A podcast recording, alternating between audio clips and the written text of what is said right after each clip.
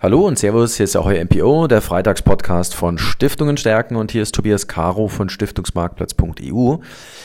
Ich habe mir ein Thema heute für unseren Freitagspodcast vorgenommen und zwar die Frage, wie Stiftungen eigentlich im Fundraising erfolgreich sein werden, beziehungsweise der für mich viel spannendere Aspekt ist, warum viele Stiftungen im Fundraising nicht erfolgreich sein werden. Denn aus diesen Kriterien, warum ich persönlich glaube, dass durchaus eine große Zahl von Stiftungen nicht unbedingt dafür prädestiniert ist zu fundraisen, kann man natürlich auch etwas für sich lernen beziehungsweise etwas ableiten und vielleicht diese Begeisterung für Fundraising oder für Fundraising-Maßnahmen auch ein Stückchen relativieren. Fundraising, also das Einwerben von Mitteln, wird natürlich von vielen Stiftungen äh, momentan als Alternativstrategie auf, äh, als Alternative zur Vermögensanlage gesehen. Das heißt, auf der Vermögensanlageseite fallen die ordentlichen Erträge geringer aus, wenn sie nicht sogar gen Null fallen.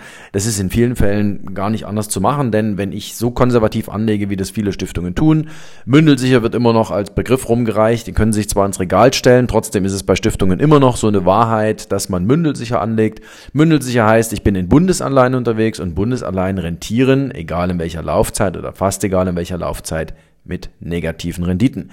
Das heißt wiederum, dass das für mich keine Strategie ist, um meine Zwecke zu verwirklichen, denn mit Minuszinsen werde ich oder Nullzinsen werde ich meine Zwecke nicht verwirklichen können, weil ich keine ordentlichen Erträge habe. Was liegt da näher, als als Stiftung zu sagen, Mensch, Fundraising könnte was für uns sein, könnte was für unsere Stiftung sein.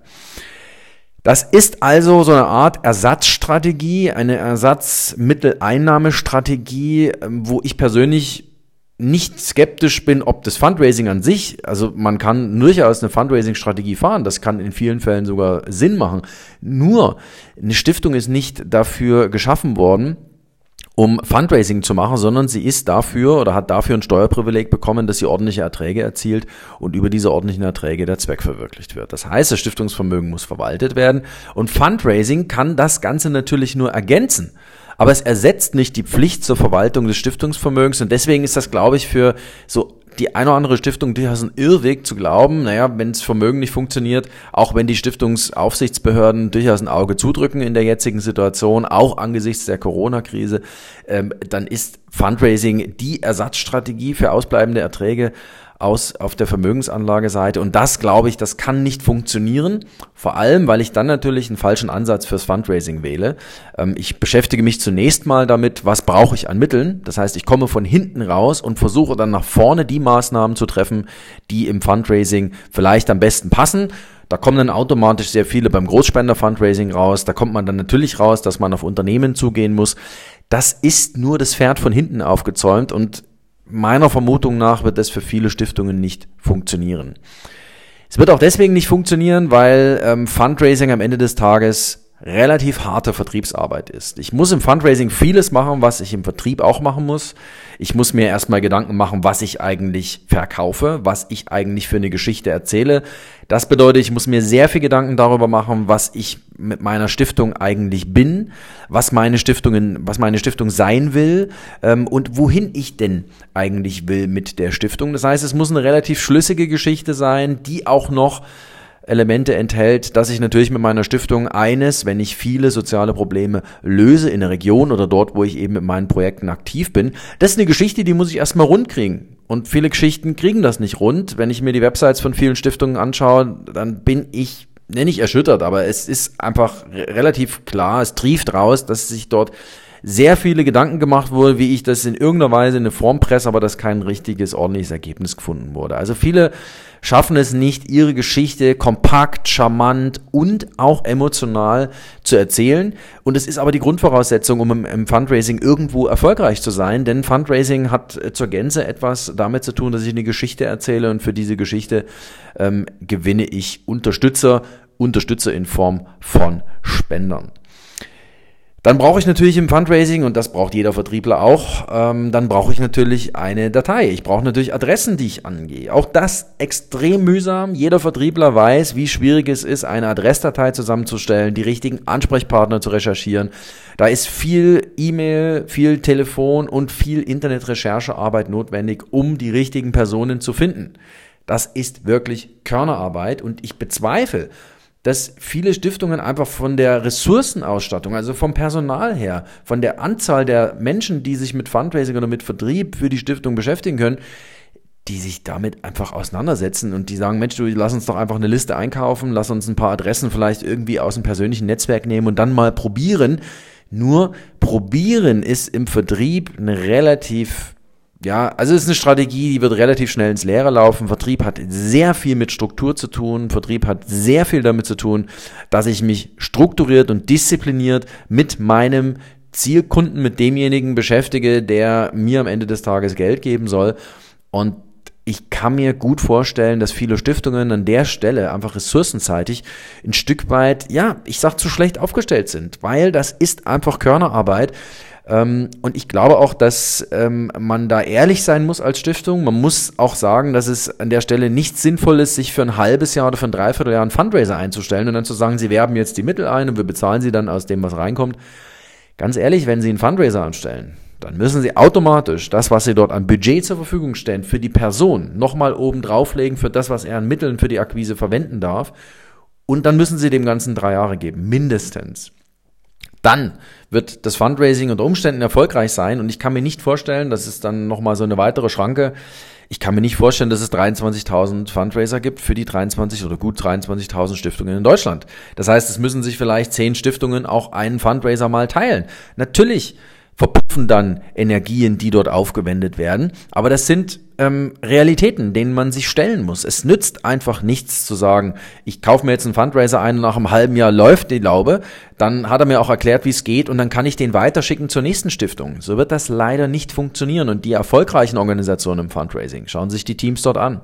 Dort sind Leute seit Jahren zusammen und seit Jahren arbeiten die an Fundraising-Strategien, seit Jahren werben die gemeinsam Mittel ein, seit Jahren entwickeln die eine Internetstrategie für das Fundraising der Organisation oder der Stiftung. Da greift ein Rädchen ins andere. Dort werden sehr viele Synergien darüber gehoben, dass man einfach seine Netzwerke zusammengebracht hat, dass man so lange zusammenarbeitet. Keine von diesen großen Organisationen oder Stiftungen ist erfolgreich, weil sie einen Fundraiser geholt haben und gesagt haben, wir haben den vor drei Monaten geholt und jetzt läuft schon die Laube, die ersten Rubel rollen schon bei uns rein aufs Konto. Das hat noch nie funktioniert und es wird auch nie funktionieren.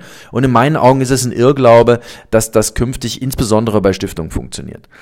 Und dann gibt's natürlich auch die charmanten Lösungen, dass ich sage, ne, ich mache mir einfach mal einen Spendenbutton auf meiner Website, also dass ich mich mit digitalen Tools beschäftige und dass ich dann Fundraising-Software kaufe, ein Fundraising-Tool.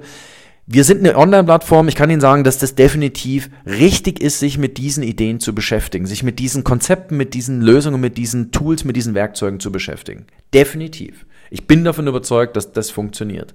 Es funktioniert aber auch nur dann, wenn ich relativ gut meine Geschichte auch auf meiner Website erzähle, wenn ich das, was ich oder wofür ich Geld einwerbe, so anfassbar wie möglich mache. Und anfassbar heißt nicht, dass ich es irgendwie in drei Sätzen mal in einem Newsletter pro Jahr beschreibe oder dass ich im Jahresbericht zwei Sätze auf meine Projektarbeit verwende, sondern anfassbar heißt, dass es dazu Texte auf der Website gibt, dass es dazu Mission Statements gibt, dass es dazu Podcasts gibt, dass es dazu Videos gibt, dass es dazu irgendwelche medialen Referenzen gibt, dass dazu mal ein Fachmagazin einen Beitrag geschrieben hat, dass ich mal mit Journalisten auf eine Projektreise gegangen bin und mir gesagt habe, okay, okay, wir schauen uns jetzt mal unsere Projekte im Osten Deutschlands an. Und liebe Journalisten, begleiten Sie das und schreiben Sie einfach drüber. Das sind Referenzen, die Sie brauchen und die Ihre Stiftungsarbeit lebendig und anfassbar machen.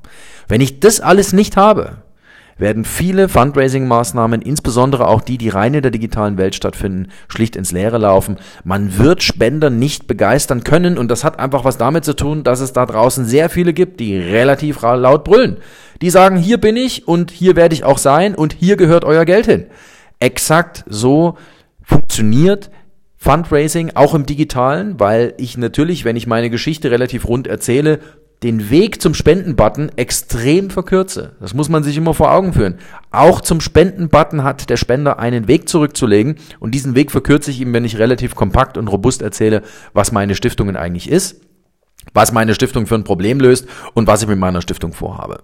Insofern, Ich bin davon überzeugt, dass Fundraising für viele Stiftungen eine Ergänzung sein kann, um Einnahmen zu generieren. Es ist für viele, für die meisten Stiftungen dürfte es nicht die Alleinstrategie sein, um erfolgreich zu sein, um äh, die Stiftungsarbeit bewerkstelligen zu können. Vor allem aber ist Fundraising keine Ersatzstrategie für die Vermögensanlage. Vermögensanlage ist immer noch eine der ersten Pflichten für die Stiftungen, für Sie als Stiftungen. Sie müssen sich dieser Aufgabe stellen. Fundraising wird das nicht ersetzen. Und die Erfolgsfaktoren im Fundraising, ich weiß, ich weiß, ich wurde schon des Öfteren gelünscht dafür, dass ich gesagt habe, Fundraising ist Vertriebsarbeit, das ist harte Körnerarbeit ohne eine runde Geschichte, ohne entsprechende Ressourcen und ohne ein entsprechendes Zeitbudget werde ich als Stiftung im Fundraising nicht erfolgreich sein. Dessen müssen Sie sich gewahr sein und das müssen Sie sich überlegen, bevor Sie mit Fundraising-Aktivitäten starten, so spannend Fundraising-Aktivitäten auch sein mögen.